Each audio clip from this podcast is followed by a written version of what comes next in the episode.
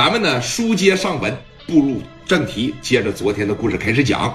啊，说你看磊哥呀，从这个整来了二百个 W，聂磊手里边这个米儿啊，也是越来越多了。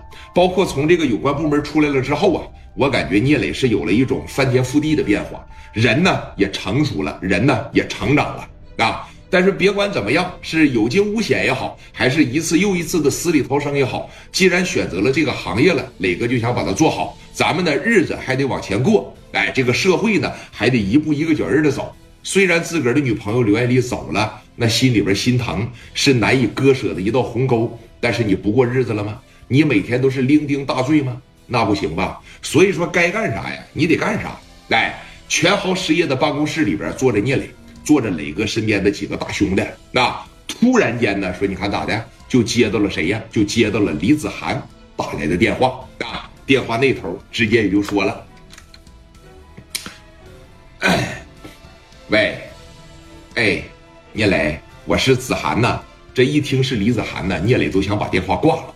王群力当时在旁边说了：“你配合配合他，对不对？你别老说这不接他电话，躲着他，回头上公司来堵你。”磊哥其实吧，不能说对李子涵没什么好印象，但是这一把确实是人家帮了你，对不对？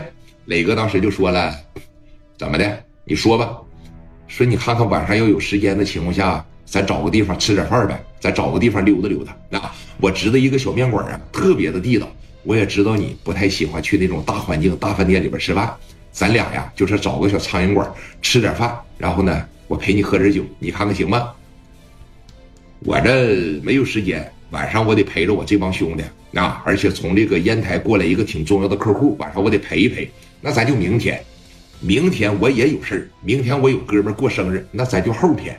总之你哪天有时间，哪天咱俩就吃饭。你不能一天时间都没有吧？聂磊，你就这么故意躲着我，这有意思吗？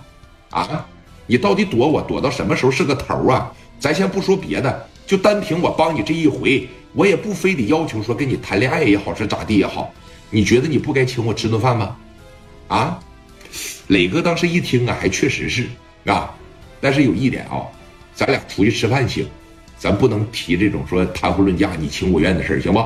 咱就是正常的在一块吃点喝点，完事了以后呢，我对你表达一下的谢意。你要能答应我，今天晚上咱俩就吃。你要一见着我又是能不能娶我，能不能跟我结婚了，又勾引我，那我指定是去不了。你放心啊，今天晚上咱俩就像朋友一样，互相多聊聊，是不是？你也了解了解我，我也了解了解你。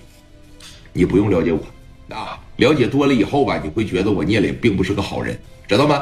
你这么的吧，你上公司里边来找我，晚上呢跟我这帮兄弟一块去吧，在一块吃点喝点，行，你乐意领多少人都行，你只要见我就行。啊，我现在呀化化妆，我描描眉，画画眼，我这就过去找你去啊，你等我啊。